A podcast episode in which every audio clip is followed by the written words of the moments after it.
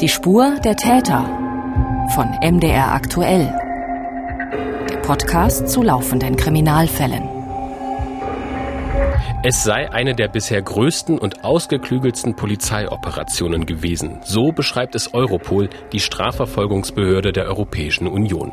Auszüge aus englischsprachigen Nachrichtensendern zu den weltweiten Razzien am 7. Juni 2021. The FBI in its role in a global sting arrested 16 countries, more than 800 people. Criminals using what they thought was a secure app to communicate with one another but it had been developed by the FBI. Criminals thought that they were sending encrypted messages. Instead, they were sharing exactly how they smuggled drugs. Some later found hidden inside pineapples and cans of tuna. Drogenschmuggler versteckten das Rauschgift in Ananasfrüchten oder Thunfischdosen, abgesprochen über eine vermeintlich verschlüsselte App. Aber die Polizei hat alle Absprachen mitlesen können. Und das hat für viel Aufsehen gesorgt. Es gab weltweite Razzien gegen das organisierte Verbrechen. In Deutschland lag der Schwerpunkt in Hessen und im Raum Nordrhein-Westfalen. Aber es gab auch Verhaftungen in Sachsen, in der Region Chemnitz und im Landkreis Zwickau. Der Sprecher der zuständigen Staatsanwaltschaft. Die Durchsuchungen haben dazu geführt, dass letztendlich in Limbach-Oberfrohna Marihuana, 5 Kilogramm Marihuana und 1 Kilogramm Methamphetamin, landläufig Christel genannt, beschlagnahmt werden konnten. Beschlagnahmen von einem Kilogramm oder darüber, vor allen Dingen Crystal Meth, äh, gehört schon zu den Ausnahmen. Wir wollen diese globale Operation der Sicherheitsbehörden einordnen, die riesigen Dimensionen der ganzen Aktion noch einmal verdeutlichen und auch erklären, durch welchen Trick die Polizei die Kriminellen überführen konnte. Dazu begrüße ich heute David Kopp von unserer Fahndungssendung Kripo Live. Hallo David. Salut Mathis und Felix Gebhardt von MDR Aktuell. Hallo zusammen, schön, dass Sie zuhören. Und mein Name ist Mathis Kiesig. Die ganze Aktion hat am 7. Juni in einer weltweit koordinierten Razzia stattgefunden. Die Ermittlungsbehörden sprechen von einem gewaltigen Schlag gegen Schwerkriminelle. Kannst du uns die Dimension dieser Operation zunächst einmal für unsere Hörerinnen und Hörer einordnen, Felix? Die treibende Kraft war hierbei das FBI, also die US-Polizei, die US-amerikanische Strafverfolgungsbehörde. Durchsuchungen soll es weltweit gegeben haben. Von 16 Ländern ist die Rede gewesen und es sind mehr als 800 Verdächtige im Bereich organisierte Kriminalität festgenommen worden. Davon mehr als 70 in Deutschland. Also es geht wirklich um Schwerkriminelle, um Gewalt, um Rauschgift, Wirtschafts- und Finanzkriminalität. Das sind so die Deliktsbereiche. Aber unsere Recherchen waren diesmal mit vielen, vielen Interviewabsagen auch verbunden. Also die Recherchen für euch waren doch sehr, sehr aufwendig. Es war gar nicht so einfach, an neue Informationen zu kommen. Woran lag das denn? Es hat einerseits mit der Aktualität dieser Aktion zu tun, dass diese sogenannte Operation Trojan Shield veröffentlicht worden ist. Das ist jetzt gerade mal knapp zwei Wochen her, wenn wir diese Folge, die Spur der Täter, veröffentlichen. Also es ist wirklich schwierig gewesen, an neue Informationen zu kommen in diesem Fall.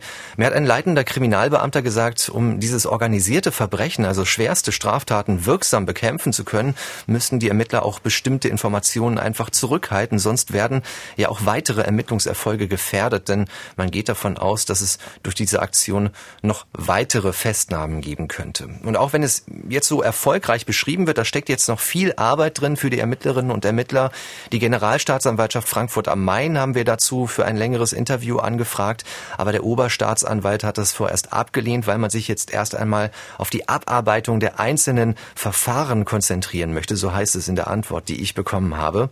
Und da steckt auch die Frage drin, inwiefern Beweise nun verwertbar sind vor Gericht. Die haben wir uns auch gestellt für diesen Podcast, denn es sind ja unterschiedliche Gesetzeslagen für die Polizei in den USA und in Deutschland. Also wir haben ja schon erwähnt, dass die US-Polizei oder genauer gesagt das FBI der Ausgangspunkt dieser Operation war. Wer war denn an diesen weltweiten Ermittlungen noch beteiligt? Also in den USA war es die Drogenbehörde FDA. Es gab eine enge Zusammenarbeit mit der australischen Polizei AFP. Dann war auch beteiligt die Polizei von Schweden, den Niederlanden und Litauen.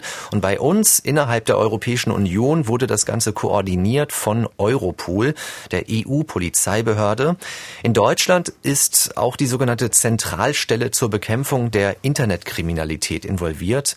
Das ist etwas, was ich zum ersten Mal gehört habe hier in der Recherche. Die gehört zur Generalstaatsanwaltschaft Frankfurt am Main und auch das Bundeskriminalamt des BKA ist einbezogen. Also nach und nach sind diese ganzen Länderbehörden dazugekommen und damit erklärt sich auch, warum das jetzt alles bekannt geworden ist. Denn je mehr Mitwisser es gibt, desto größer ist dann natürlich auch das Entdeckungsrisiko für die Ermittler. Deshalb ist man nun an die Öffentlichkeit Öffentlichkeit gegangen, ist der Auffassung, dass es genügend belastbares Beweismaterial gibt und deshalb hat es nun diese Festnahmen im großen Stil gegeben. Also wenn wir jetzt allein auf die Durchsuchungen schauen, dann ist das ja alles nicht so neu. Ermittlungen und Razzien gibt es ja immer wieder. Was aber so besonders ist, das ist die Koordinierung und diese monatelange Überwachung von Tatverdächtigen. Mhm. Das hat mit dem Namen dieser Polizeiaktion zu tun. Du hast es gerade schon auf Englisch gesagt, also auf Deutsch Operation Trojaner-Schild. Was steckt denn da genau dahinter? Also die meisten Ermittler sprechen von der Operation Trojan Shield, aber es gibt noch weitere Begriffe, die in diesem Zusammenhang gefallen sind. Es ist die Rede von der Task Force Greenlight oder Operation Ironside. Aber ich finde, Trojanerschild, das beschreibt schon ganz gut, was der Kern dieser Ermittlungen gewesen ist. Es ist nämlich eine Art Täuschungsmanöver gewesen. Auch ein Honeypot hören wir später noch, also ein Honigtopf, könnte man sagen. Die Kriminellen sind angelockt worden und der Polizei quasi auf den Leim gegangen, ins Netz gegangen, wenn wir uns das mal bildlich vorstellen wollen. Die haben sich nämlich offenbar total sicher gefühlt bei ihren Drogengeschäften, beispielsweise bei den Absprachen eines Kokainhandels. In einem Fall gab es den Plan, die Drogen von Ecuador nach Belgien Belgien zu verschiffen. Und diese Absprachen sind gelaufen über vermeintlich abhörsichere Handys, sogenannte Krypto-Handys. Installiert war darauf eine App mit dem Namen Anem. Also es sollte eine Plattform sein, wo man anonym miteinander kommunizieren kann. Und darunter gibt's auch diesen Slogan zu sehen, Enforce your right to privacy, also verschafft ihr mit Anem das Recht zur Privatsphäre. Diese angeblich verschlüsselt arbeitenden Krypto-Handys sind aber ganz und gar nicht verschlüsselt gewesen, sondern manipuliert worden. 12.000 Geräte sind eingeschleust worden vom FBI und von der australischen Bundespolizei. Also die Handys waren direkt verbunden mit einem Polizeinetzwerk und so konnten die Ermittlerinnen und Ermittler rund 18 Monate lang diese nun aufsehenerregenden Chats mitlesen, in denen es auch Absprachen gegeben hat über Sprengstoff, über Waffen, auch über Raubüberfälle und sogar Auftragsmorde. Der US-Staatsanwalt Randy Grossman hat das am 8. Juni 2021 so kommentiert. Die Nutzer der Geräte hätten so viel Vertrauen gehabt, dass sie diese auch untereinander beworben hätten. Also nach dem Motto, das ist was von Kriminellen für Kriminelle. The criminals using these devices believe they were secretly planning crimes far beneath the radar of law enforcement. But in reality, the criminals were not underneath the radar, they were on it. The FBI was monitoring those conversations. The very devices that the criminals used to hide their crimes were actually a beacon for law enforcement. Also ich finde, da hören wir auch schon so eine leicht kriegerische Sprache heraus. Ist ja recht typisch für die US-Amerikaner in solchen Zusammenhängen. Der Staatsanwalt sagt, die Kriminellen wollten unterhalb des Radars ihre Pläne besprechen, also geheim halten. Aber was sie nicht wussten, sie waren direkt im Visier des FBI, das diese Plattform betrieben hat und die Chats genau mitverfolgen konnte. Und der Staatsanwalt betont auch später noch, man wolle damit das Vertrauen in vermeintlich verschlüsselte Geräte erschüttern. Also die Kriminellen sollen sich auch in Zukunft Zukunft nicht mehr sicher fühlen. Also ich denke mal, das wird die Schwerkriminellen natürlich nicht aufhalten, aber sie werden durch diese Aktion nun zumindest etwas gebremst und sind vielleicht nun ein bisschen misstrauischer geworden, was sogenannte Kryptonetzwerke angeht. Wir erklären das jetzt gleich noch genauer, wie dieser Trick, dieser Honeypot funktioniert hat, mit einem Experten für Verschlüsselungstechnik. Aber wir wollen auch noch darüber sprechen, wie die konkreten Ermittlungserfolge aussehen. Die Zahl der Festnahmen hast du jetzt schon genannt, mehr als 800. Was wissen wir denn noch? Also es sind vor allem Drogen beschlagnahmt worden. Die sind zum Teil versteckt gewesen sehr spannend in ausgehöhlten Ananasfrüchten. Die spanische Polizei hat eine solche Lieferung aus Costa Rica gestoppt. Das hat der US-Staatsanwalt auch beschrieben. A transnational criminal organization used ANIM devices to plan a shipment of cocaine from Costa Rica to Spain. The cocaine was to be imported via a shipping container concealed within hollowed out pineapples. The FBI reviewed the messages, which contained specific details regarding the shipment and distribution once it arrived in Spain. Suspected container arrived in Spain on May 12, 2021. Law enforcement officials in Spain conducted a search and located approximately 1,595 kilograms of cocaine. Ja, oder andere Fälle, da gab es falsche Konservendosen. Dazu hat das FBI auch Fotos veröffentlicht, also beispielsweise von Thunfischdosen oder auch Konserven mit der Aufschrift Baked Beans. Darin befanden sich aber gar keine Lebensmittel, sondern Rauschgift. Und die Bilanz in Zahlen hat auch der US-Staatsanwalt Randy Grossman vorgestellt. Seizures of more than eight tons of cocaine, 22 tons of marijuana, two tons of methamphetamine and amphetamine. Also ich fasse das mal zusammen. Es sind unter anderem mehr als acht Tonnen Kokain gefunden worden, eine riesige Menge Marihuana, 22 Tonnen, auch Methamphetamine und Amphetamine sind gefunden worden. Den Beschuldigten wird also vielfach Drogenhandel vorgeworfen, aber auch Waffenhandel, denn es wurden 250 Schusswaffen laut FBI sichergestellt, auch eine große Menge Bargeld in verschiedenen Währungen. Und wie groß waren die Ermittlungserfolge in Deutschland? Da können wir erstmal auf die Zahlen in Hessen schauen. Da hat es nämlich den Schwerpunkt gegeben bei uns, was sichergestellt wurde. Laut Landeskriminalamt in Wiesbaden, dort sind es mehr als 120 Kilogramm Marihuana gewesen, 25 Kilo Haschisch, drei Kilogramm Heroin, ein Kilogramm Kokain. Das FBI schreibt sogar, dass eines der größten illegalen Drogenlabore der deutschen Geschichte entdeckt worden sei. Mehr als 6000 Cannabispflanzen sind in Hessen sichergestellt worden, auch zahlreiche Waffen und Bargeld hier in Höhe Höhe von 250.000 Euro. Es geht ja ebenso um den Verdacht der Geldwäsche. Auch Schmuck und Autos sind beschlagnahmt worden. Weitere Einsätze gab es auch in den Städten Essen und in Herne in Nordrhein-Westfalen. Wo wir jetzt aber genauer hinschauen wollen, das ist Mitteldeutschland. Wir haben bei allen drei Landeskriminalämtern nachgefragt. Spezialkräfte der Polizei aus Thüringen sind bei den Razzien im Einsatz gewesen. Und in Sachsen hat das Landeskriminalamt gemeinsam mit der zuständigen Staatsanwaltschaft Haftbefehle vollstrecken lassen. Darüber habe ich mit dem Zwickauer Oberstaatsanwalt Holger Illing sprechen können zum Stand der Ermittlungen und über die Haftbefehle, die das Amtsgericht Zwickau auf Antrag der Staatsanwaltschaft erlassen hat. Ja, im Rahmen der durch Durchsuchungsmaßnahmen am 7. Juni 2021 wurde konkret gegen fünf Beschuldigte ermittelt, und zwar zwei Beschuldigte sind deutscher Nationalität, einer russischer Nationalität, ein Beschuldigter ist moldawischer Nationalität und es handelt sich um einen weiteren türkischen Staatsbürger. Die Beschuldigten waren alle im Alter zwischen 19 und 25 Jahre alt und ihnen wurde zur Last gelegt, bandenmäßig Handel mit Betäubungsmitteln in nicht geringer Menge getrieben zu haben. Fünf Festgenommene, das hat wahrscheinlich auch in der Region, in der das stattgefunden hat, durchaus für Aufsehen gesorgt, oder? Ja, das ist äh, in Limbach-Oberfrohna gewesen. Da ist einer dieser Männer festgenommen worden. Da gab es großes Aufsehen äh, auf einem Drei-Seitenhof in Bräunsdorf. Das ist ein, ein Teil von Limbach-Oberfrohna.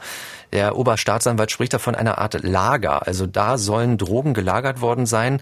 Auf dieser Bauernhofanlage, so kann man es auch nennen. Da sind die Spezialkräfte der Polizei ganz früh morgens um 6 Uhr angerückt. Auch hier waren aus dem Nachbarland Thüringen Beamte im Einsatz. Zehn bis zwölf Polizeiautos, so wird es von den Anwohnern berichtet. Und wie schon gesagt, es besteht der Verdacht des bandenmäßigen Handeltreibens mit Betäubungsmitteln in nicht geringer Menge. Und was heißt denn jetzt nicht geringe Menge ganz konkret? Es geht da um eine besonders große Menge Crystal Meth, so schätzt es der Oberstaatsanwalt ein. Also ein Kilo und mehr, das sind schon größere Mengen, sagt er. Das gehört eher zu den Ausnahmen in der sächsischen Ermittlungsarbeit, dass so viel auf einen Schlag gefunden wurde. Die Durchsuchungen haben dazu geführt, dass letztendlich in Limbach-Oberfrohna äh, fünf Kilogramm Marihuana und ein Kilogramm Methamphetamin, landläufig Christel genannt, beschlagnahmt werden konnten. Darüber hinaus mehr als 20.000 Euro Bargeld, Datenträger, zehn Handys und zwei Kraftfahrzeuge. Es wurden insgesamt 13 äh, Objekte durchsucht, eins in Limbach-Oberfrohna und zwölf Objekte im Stadtgebiet von Chemnitz. Die Betäubungsmittel und ein Teil des Bargeldes wurden in Limbach-Oberfrohna aufgefunden. Der Rest stammt aus den Chemnitzer Durchsuchungsobjekten. Gab es denn bereits vor der Operation Trojanerschild Ermittlungen in dieser Richtung bei der sächsischen Polizei oder bei der Staatsanwaltschaft? Also so wie ich das verstanden habe, gab es äh, keine Hinweise vorab oder auch Ermittlungen der sächsischen Polizei. Also das lässt sich nun schon als Erfolg verbuchen, dass diese Hinweise von den US-Behörden gekommen sind und dadurch diese mutmaßlichen Drogenhändler festgenommen werden konnten. Holger Illing hat auch erklärt, wie diese Informationen vom FBI bis zu den Behörden nach Sachsen eigentlich gekommen sind. Das ist Stück für Stück in die jeweils nächste Instanz weiter nach unten gereicht worden, die Informationen weitergegeben worden, bis dann das LKA und die Staatsanwaltschaft in Zwickau diese Fälle übernehmen konnte. Die Ermittlungen äh, basieren ja auf Erkenntnissen von ausländischen Strafverfolgungsbehörden, die sich zuerst über Europol an das Bundeskriminalamt gewandt haben und das Ausgangsverfahren wurde bei der Generalstaatsanwaltschaft in Frankfurt am Main bei der Zentralstelle zur Bekämpfung der Internetkriminalität geführt. Und dort wurden dann einzelne Tatkomplexe herausgelöst und an die örtlich zuständigen Staatsanwaltschaften beziehungsweise Landeskriminalämter übergeben. Mit Tatkomplexen sind diese Tatverdächtigen gemeint, diese einzelnen Verfahren, die dort schon aufgeführt wurden, nachdem verschiedenste Personen eben ähm, überwacht worden sind. Und die wurden dann sozusagen an die Länder weitergegeben. Genau, die Ermittler haben ja auch gesagt, diese Beschuldigten sitzen in unterschiedlichen Justizvollzugsanstalten in Sachsen. Also man trennt nicht nur die Tatkomplexe, auch die einzelnen Beschuldigten sind aufgeteilt. Die werden auch noch vernommen und alle Sachen, die beschlagnahmt worden sind, werden ausgewertet, ob es vielleicht noch weitere Straftaten gibt, die diesen fünf Männern zur Last gelegt werden könnten. Wie es nun weitergeht und welche Probleme die Ermittler in Deutschland nun mit dem Beweismaterial haben könnten, darüber sprechen wir später ausführlich in diesem Podcast. Meistens ist es ja so, wenn die Polizei Verbrecher abhört, nach einem richterlichen Beschluss natürlich, dann normalerweise, weil sie es geschafft hat, sich in das Kommunikationssystem einzuhacken. Im Fall der Operation Trojanerschild war der Vorgang allerdings umgekehrt und der Name Programm.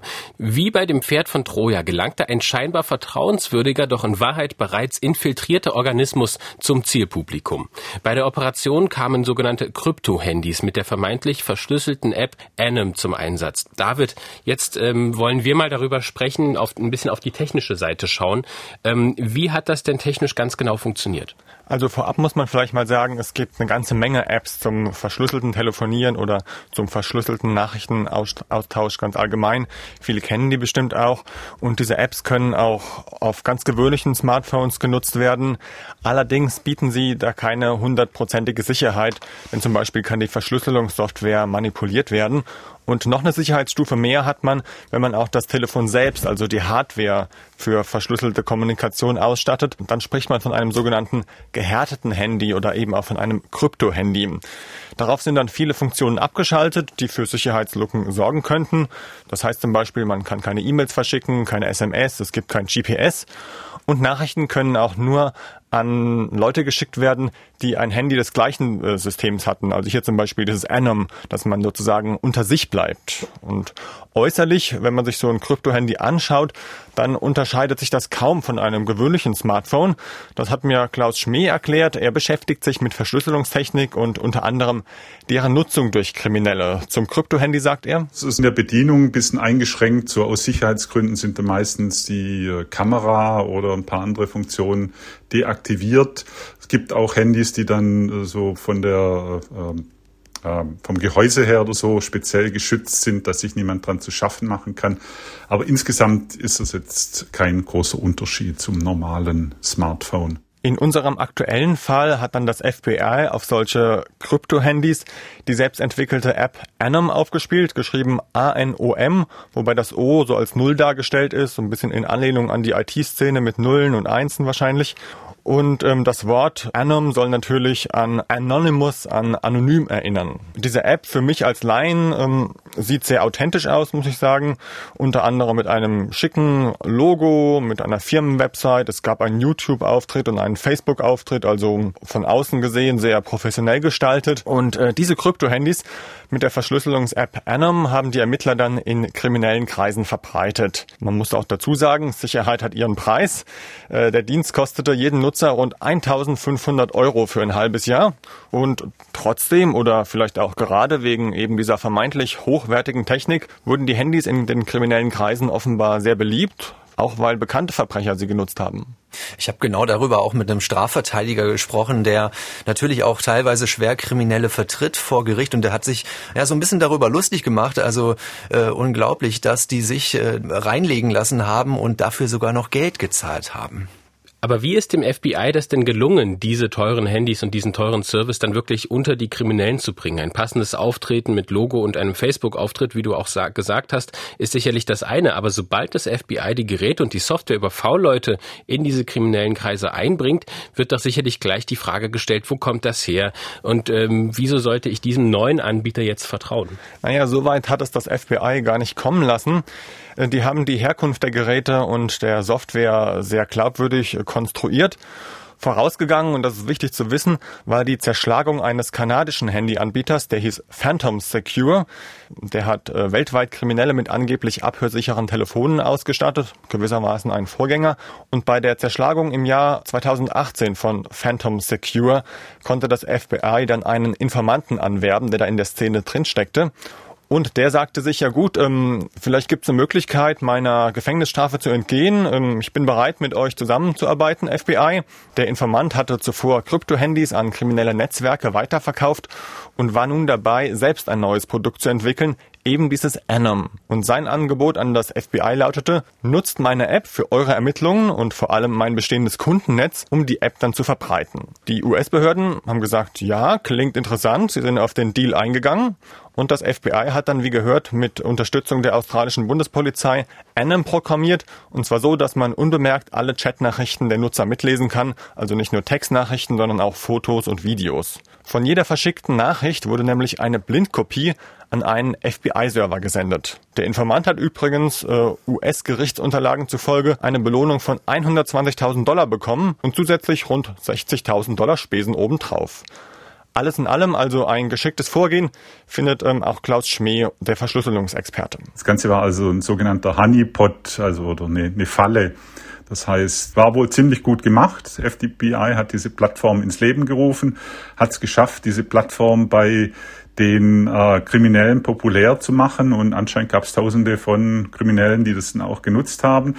Äh, in Wirklichkeit wurde das Ganze natürlich vom FBI betrieben und äh, die haben, also so vermute ich mal, dann äh, die App so manipuliert, dass eben die Verschlüsselung unsicher ist, so dass die mitlesen konnten vom FBI und letzte Woche haben sie dann halt die Bombe platzen lassen und haben das, die ganzen Beweise, die sie da angesammelt haben, die ganzen Chats, wo sich die Kriminellen verraten haben, haben sie genutzt, um äh, da mehrere hundert Leute zu verhaften.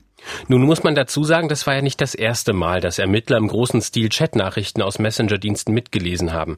Also Messenger-Dienste, die vorgaben, abhörsichere Kommunikation anzubieten. Genau, es gab zwei größere bekannte Fälle vorher, nämlich EncroChat und Sky ECC. EncroChat war ein Angebot eines niederländischen Unternehmens und so im Frühjahr 2020 unter Kriminellen in Europa sehr beliebt, unter anderem auch bei kriminellen Clans. Und französischen und niederländischen Ermittlern ist es damals gelungen, das Netzwerk zu unterwandern, wie mir Klaus Schmee erklärt hat. Anscheinend hat es die Polizei geschafft, ähm, dieses System zu infiltrieren und die Krypto-Handys von diesem EncroChat durch Malware, also durch Viren quasi so zu manipulieren, dass die Verschlüsselung quasi umgangen wurde. Und die haben es mit Sicherheit, oder gehe ich mal stark davon aus, nicht geschafft, äh, die Verschlüsselung an sich zu knacken, weil äh, die Verschlüsselungsverfahren, die es heutzutage gibt, die sind schon sehr sicher. Da mache ich mir auch keine Sorgen. Mm, das Problem liegt immer im Drumherum. Äh, man kann dann natürlich, wie in dem Fall, versuchen, die Endgeräte, also die Handys so zu manipulieren, dass die unverschlüsselten Daten da an äh, irgendeine Adresse geschickt werden oder dass die Verschlüsselung bewusst unsicher gemacht wird. Das sind so die Tricks, mit denen man arbeiten kann. Die Verschlüsselung an sich, die man heute hat, ist sehr sicher und da ist die Polizei dann meistens machtlos. Im Falle von EncroChat konnten die Ermittler mehr als 20 Millionen geheime Nachrichten abschöpfen. Die kamen von 60.000 Nutzern, die EncroChat hatte. Den Behörden zufolge kamen diese 60.000 Nutzer fast alle ausschließlich aus dem Bereich der organisierten Kriminalität. Im Juli 2020 gab es dann eine gemeinsame Polizeirazzia in mehreren europäischen Ländern, also Razzien, muss man eigentlich sagen, und dabei eine Menge Festnahmen, allein in den Niederlanden mehr als 100. Dabei wurden tonnenweise Drogen sichergestellt, Drogenlabore und Folterkammern aufgedeckt. Viele kriminelle Handlungen wie Drogenhandel, Mord, Geldwäsche, Erpressung und Entführung seien auf diese Weise verhindert worden, erklärten damals Vertreter von Polizei und Staatsanwaltschaft. Welche Einblicke die Ermittler beim Mitlesen von EncroChat-Nachrichten bekommen haben, beschrieb der Leiter der Kriminalabteilung der niederländischen Polizei, Andy Krag, am 2. Juli 2020 so. speelde zich de afgelopen weken voor onze eigen ogen af. We keken wekenlang real-time mee over de schouders van de criminelen. En zo konden we ze meermaals een stap voor zijn. En deze onderschepte berichten die gaven ons een zeer gedetailleerde inkijk in de hedendaagse onderwereld. We weten nu gewoon nog beter wie het zijn en wat ze doen. Deze gigantische afluisteroperatie, die heeft ons in de loop van de afgelopen weken tot een enorme hoeveelheid informatie verleend. En deze informatie die hebben we is een ware gamechanger voor de opsporing in Nederland. Ja, ein paar Worte hat man verstanden wie Gamechanger. Krag sagte, was nur in aufregenden Filmen möglich schien, ist in den vergangenen Wochen vor unseren eigenen Augen geschehen. In Echtzeit schauten wir den Kriminellen über die Schultern. So waren wir in der Lage, ihnen mehrmals einen Schritt voraus zu sein. Die abgefangenen Nachrichten gaben uns einen sehr detaillierten Einblick in die gegenwärtige Unterwelt. Jetzt wissen wir mehr darüber, wer die Kriminellen sind und was sie tun. Diese gigantische Abhöraktion ist wirklich bahnbrechend für die Ermittlungen in den Niederlanden. Niederlanden. Und natürlich nicht nur dort. Stand April 2021 soll es nach Spiegelinformationen in ganz Europa 1800 Festnahmen im Zusammenhang mit EncroChat gegeben haben. Und auch in Deutschland hatte es große Auswirkungen, denn französische und niederländische Ermittler haben ihre Erkenntnisse und Daten auch mit den deutschen Behörden geteilt. So wurden eben auch die Ermittlungsbehörden hier aktiv.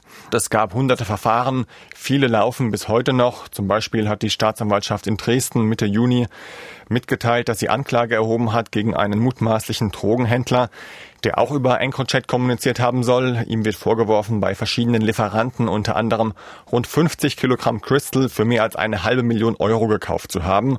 Und das ist jetzt nur ein Beispiel von sehr vielen, die im Zuge der internationalen Rechtshilfe nach den EncroChat-Ermittlungen zur Anklage gebracht wurden, wo das Verfahren noch läuft. Und nach EncroChat, du hast es schon erwähnt, kam dann der Chatdienst Sky ECC eines kanadischen Anbieters. Er warb ebenfalls mit einer unknackbaren Verschlüsselung. Und so sind dann viele Kriminelle von Sky ECC gewechselt, weil sie offenbar, oder es gibt ja dort auch offenbar einen sehr großen Bedarf an verschlüsselter Kommunikation. Genau, das war dann sozusagen die, die Alternative. Doch auch da lasen belgische, französische und niederländische Ermittler ab Februar 2021 mit. Sky ECC hatte etwa 70.000 Nutzer, also noch einige mehr als EncroChat. Allein in Belgien und in den Niederlanden wurden nach dem Überwinden der Verschlüsselung von Sky ECC 28 Tonnen Drogen sichergestellt und auch hier gab es Festnahmen und Straftaten sollen verhindert worden sein.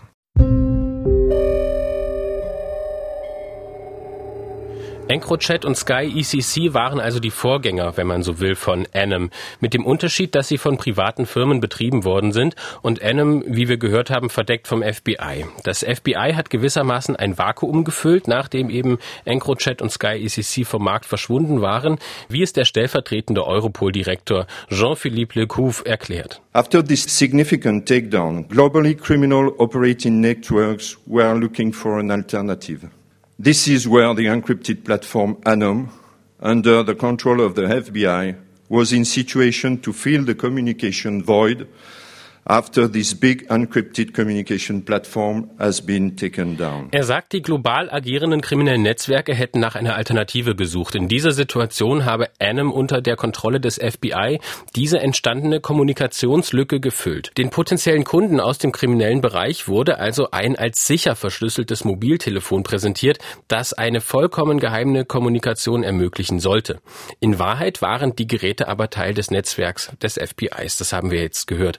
Also ein erheblicher Aufwand, der da betrieben wurde. David, wäre es nicht auch einfach möglich gewesen, dass die Hersteller von Verschlüsselungsprogrammen grundsätzlich Hintertüren für die Ermittler einbauen, damit, wenn der Verdacht auf eine Straftat besteht, die Kommunikation der Verdächtigen einfach mitgelesen werden könnte? Naja, das klingt ja an sich äh, schlüssig, wäre aber für die Nutzer völlig intransparent.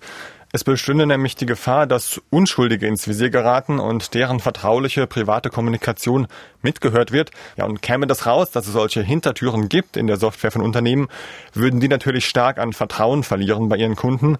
Und deswegen gibt es diese Form der Zusammenarbeit zwischen Polizei und Industrie in Europa offenbar nicht, jedenfalls nicht offiziell, sagt Verschlüsselungsfachmann Schmee. Also in den USA ist es bekannt, dass da die Ermittler oder so die Geheimdienste wie die NSA da hinter den Kulissen ziemlich Druck machen. Es gab ja diesen Fall von diesem San Bernardino Massaker oder Amoklauf, wo anschließend der Täter ein verschlüsseltes Handy eben zurückgelassen hat und da wollte dann das FBI, wollte Apple, den Hersteller des Handys, zwingen, die, das Ganze zu entschlüsseln und was gar nicht so einfach war, weil Apple natürlich auch keinen Nachschlüssel hat, aber die kennen das System natürlich genauer.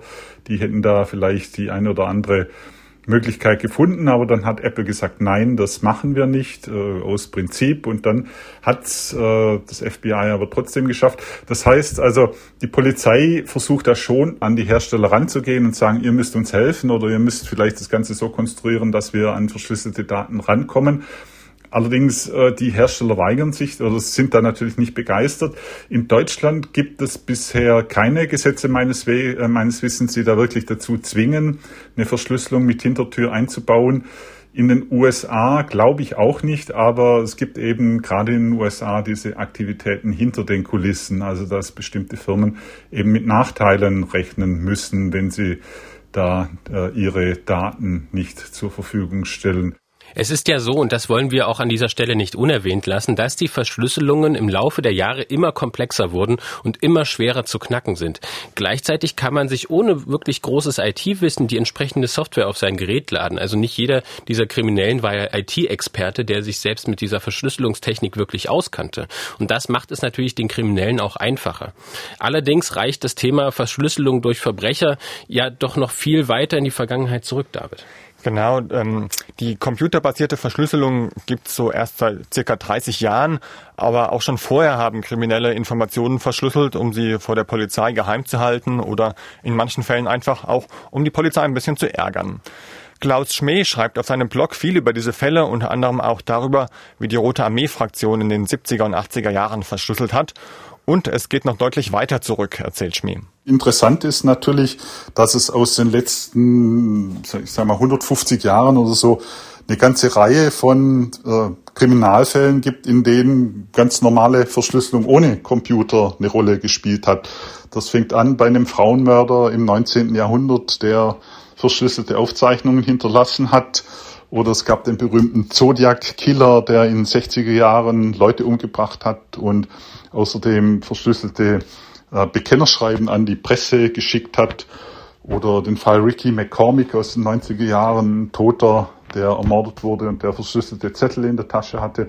Also da gibt's eine ganze Reihe und das ist extrem spannend, weil viele von den Verschlüsselungen eben noch nicht gelöst sind und die Fälle auch nicht. Also theoretisch könnte man da zu Hause am Schreibtisch, wenn man so eine Verschlüsselung anguckt und die gelöst kriegt, vielleicht gleich den Kriminalfall nach 50 Jahren oder so noch lösen. Wenn Sie mehr über verschlüsselte Kommunikation erfahren möchten, weil Sie das Thema interessiert, dann schauen Sie doch mal auf den Blog von Klaus Schmee. Den Link dazu gibt's in unseren Shownotes, liebe Hörerinnen und Hörer. Wir kommen zurück zum Fall und fragen uns mit Blick auf die Annam-Ermittlungen, kann denn ein Beweis, der in einem Land legal erhoben wurde, in einem anderen Land auch legal verwertet werden? Dürfen also deutsche Staatsanwälte die Beweise vor Gericht überhaupt nutzen, wenn sie aus Ermittlungen vom FBI stammen? Das sind spannende Fragen, die noch nicht abschließend geklärt sind und nun den endgültigen Erfolg der Ermittlungen bei uns in Deutschland bestimmen werden. Felix, es sitzen ja nun Personen als mutmaßliche Straftäter in Untersuchungshaft. Die Anwälte dieser Tatverdächtigen werden wahrscheinlich argumentieren, dass die Ermittler die Beweise gar nicht nutzen dürften, weil sie ja gegen den Datenschutz verstoßen haben. Hm, da geht es um das sogenannte Beweisverwertungsverbot. Die Verteidiger versuchen jetzt natürlich alles in die Waagschale zu werfen, dass diese Chats vor deutschen Gerichten nicht verwendet werden dürfen. Das wird auch demnächst schon der Fall sein. Es gibt in der Regel so nach drei bis vier Wochen so einen ersten Haftprüfungstermin. Also da wird dann von der Seite argumentiert mit dem Telekommunikationsgeheimnis Artikel 10 Grundgesetz. Dagegen heißt es auf der anderen Seite von der Generalstaatsanwaltschaft in Frankfurt am Main, es sei schon gängige Praxis, dass man in Deutschland von Beweismitteln profitiert, die in einem anderen EU-Staat auf Basis der dortigen Gesetze gewonnen werden konnten. Da dürfte sich jetzt nach meiner Einschätzung auch nicht so viel ändern, wenn es um Daten aus den USA geht, denn es gibt dazu auch bereits Rechtsprechung, die die Arbeit des Bundeskriminalamts in diesem Punkt bestätigt. Und die Argumente darin, die wären meiner Meinung nach auch für den Fall Anem übertragbar. Also es ist Rechtsprechung zu den Ermittlungen rund um EncroChat, also quasi der Vorgänger oder ein Vorgänger. Da wurden Daten von französischen Behörden gesammelt und diese Daten sind auch in deutschen Strafverfahren als Beweise zulässig eingestuft worden. So hat das Oberlandesgericht Rostock zuletzt im März 2021 geurteilt. Schon die Verwendung eines verschlüsselten Handys deute darauf hin, dass Straftaten verdeckt werden sollen. Also allein damit könne ein dringender Tatverdacht begründet werden, sagen die Richter, also auch eine Untersuchungshaft. Ähm, also zusammengefasst sagen die Gerichte, die Behörden dürfen mitlesen, wenn besonders viel Aufwand in die Verschlüsselung gesteckt wird, weil dann eine Straftat vermutet werden kann. Ja, das ist tatsächlich so die aktuelle Entwicklung in der deutschen Rechtsprechung, ursprünglich auch schon vertreten von einem anderen OLG, vom Oberlandesgericht Bremen. Da heißt es, die Verwendung eines Krypto-Handys deute auf ein konspiratives Verhalten zur Begehung und Verdeckung von Straftaten hin. Also da gibt es mehrere Gerichte, die sich auch aufeinander beziehen. Aber um das nochmal klarzustellen, die Verwendung eines solchen Handys ist gar keine Straftat an sich. Also es wird niemand allein deshalb belastet oder in U-Haft genommen, weil er seine Kommunikation verschlüsselt hat. Es müssten in diesen Chats auch tatsächlich Absprachen von Drogengeschäften zum Beispiel gelaufen sein. Von solchen Absprachen gibt es auch Auszüge aus einem EncroChat-Verlauf in diesen Beschlüssen.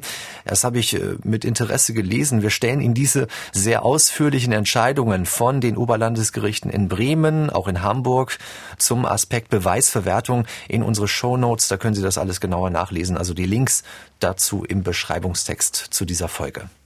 Und wie sehen denn Datenschützer diese Entwicklung, dass die Polizei immer mehr Rechte beim Vorgehen gegen organisierte Kriminalität bekommt, insbesondere eigentlich in einem Bereich, der die Internetnutzer eigentlich schützen soll? Also einerseits, äh, das werden sicherlich unsere Hörerinnen und Hörer auch äh, sagen, das ist natürlich von Vorteil, wenn so ein Schlag gegen diese wirklich großen Fische, so will ich sie mal nennen, äh, gelingt. Das sind ja keine kleinen Diebstähle, sondern es geht um schwere Straftaten. Das nennt man Katalogstraftaten bei den Juristen. Also Fälle, in denen Staatsanwaltschaft und Polizei schon per Gesetz zu besonderen Maßnahmen befugt sind. Ich habe über diese Abwägung mit einem Juristen für Polizei und IT-Sicherheitsrecht gesprochen. Dennis Kipka von der Universität Bremen. Er beschäftigt sich viel mit Cybersecurity-Recht, wie er sagt, Telekommunikationsüberwachung, Online-Durchsuchung. Das sind so seine Themen. Als ich ihn angerufen habe, der ist sehr verärgert gewesen über das Vorgehen der US-Polizeibehörde. Er sagt, in Deutschland sei sowas ja gar nicht möglich, weil eben auch Unbeteiligte ins Visier der Ermittler geraten könnten. Und er spricht da ganz klar von einer Massenüberwachung. Und hier geht es ja gerade nicht mehr nur um über die Überwachung des Einzelnen, sondern es wurde ja hier über mehrere Jahre tatsächlich die Kommunikation von zahllosen ähm, Personen, ja scheinbar sogar in Echtzeit mitgelesen. Ähm, und das ist eben eine klassische Massenüberwachung, ähm, die letzten Endes auch völlig Unbeteiligte erfassen könnte. Und so eine Art von Massenüberwachung, ähm, ohne ähm, dass es irgendwelcher Verdachtsgrade bedarf, ohne dass jetzt auf eine konkrete Straftat abgestellt wird, mit Inhaltsdaten von Kommunikation, die wir hier ganz konkret auch haben. Und es wurden ja sogar Bilder abgegriffen, die verschickt wurden und nicht, nicht nur Texte. Ähm, das ähm, ist etwas, was wir so hier im deutschen Recht gar nicht kennen. Also man kennt ja auch die Debatten um die Vorratsdatenspeicherung. Und da ging es ja noch nicht einmal um irgendwelche Inhaltsdaten, geschweige denn Bilder, die verschickt werden, sondern es ging einfach nur darum, dass Verkehrsdaten gespeichert werden, also was wie IP-Adressen, ähm, was ja einen weitaus geringeren Informationswert letzten Endes hat. Also das ist die Frage, die wir auch im Zusammenhang mit dem sogenannten Staatstrojaner und den Geheimdiensten immer wieder betrachten müssen. Das Thema war ja auch gerade im Bundestag, äh, also auch beschlossen worden. Also ein schwerwiegender Grundrechtseingriff ist das Thema in die Telekommunikation, ob dieser auch gerechtfertigt ist. Und da geht es hier um einen sogenannten Kernbereichsschutz, also dass eben nicht in die Intimsphäre bei solchen Überwachungsvorgängen eingegriffen wird. Auch dazu noch eine Einschätzung von Dennis Kipka. Es wird eben gesagt, dass es nur in Ausnahmefällen bei schwerwiegenden Straftaten eingesetzt werden darf. Also Straftaten beispielsweise gegen sexuelle Selbstbestimmung, ähm, soweit es um Kinder- oder Jugendpornografische Inhalte geht, ähm, Kapitalverbrechen eben wie Mord und Totschlag oder eben gewerbsmäßiges ähm, Handeln, Hehlerei beispielsweise, Geldwäsche, Computerbetrug und gemeingefährliche Straftaten. Und eine besondere Voraussetzung ist eben, ähm, dass die Tat, um die es geht, auch im Einzelfall schwerwiegen muss, wenn sowas gemacht wird und eben die Erforschung des Sachverhalts auf andere Weise aussichtslos oder wesentlich erschwert sein muss. Das bedeutet also auch, wenn wir auf so einen Einzelfall abstellen, dass sich die Anordnung zur Durchführung einer Telekommunikationsüberwachung sich im Regelfall eben nur gegen den Beschuldigten ähm, richten darf. Und hier muss dann ein entsprechender hinreichender beziehungsweise dringender Tatverdacht auch bestehen. Ja, wir hören, er macht da so diesen Unterschied zwischen dringendem und hinreichenden Tatverdacht. Also es reicht kein Anfangsverdacht für eine schwerwiegende Straftat, die geringste Stufe ist das,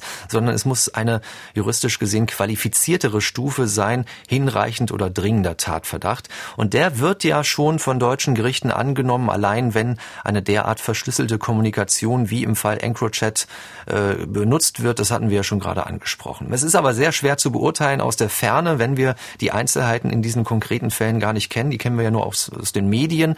Das sagt Dennis Kipka auch. Er sagt, es spreche seiner Meinung nach aber zumindest einiges dafür, dass nicht alle Daten, die hier gesammelt wurden, generell verwertbar sind. Also das ist natürlich auch die Sicht der Anwälte, die wollen auch in anderen Fällen weiter gegen die Verwertung dieser Daten aus überwachten oder gehackten Chats vor Gericht ziehen. Das könnte also noch Thema am Bundesgerichtshof sein, das Bundesverfassungsgericht oder auch bis vor den Europäischen Gerichtshof gehen.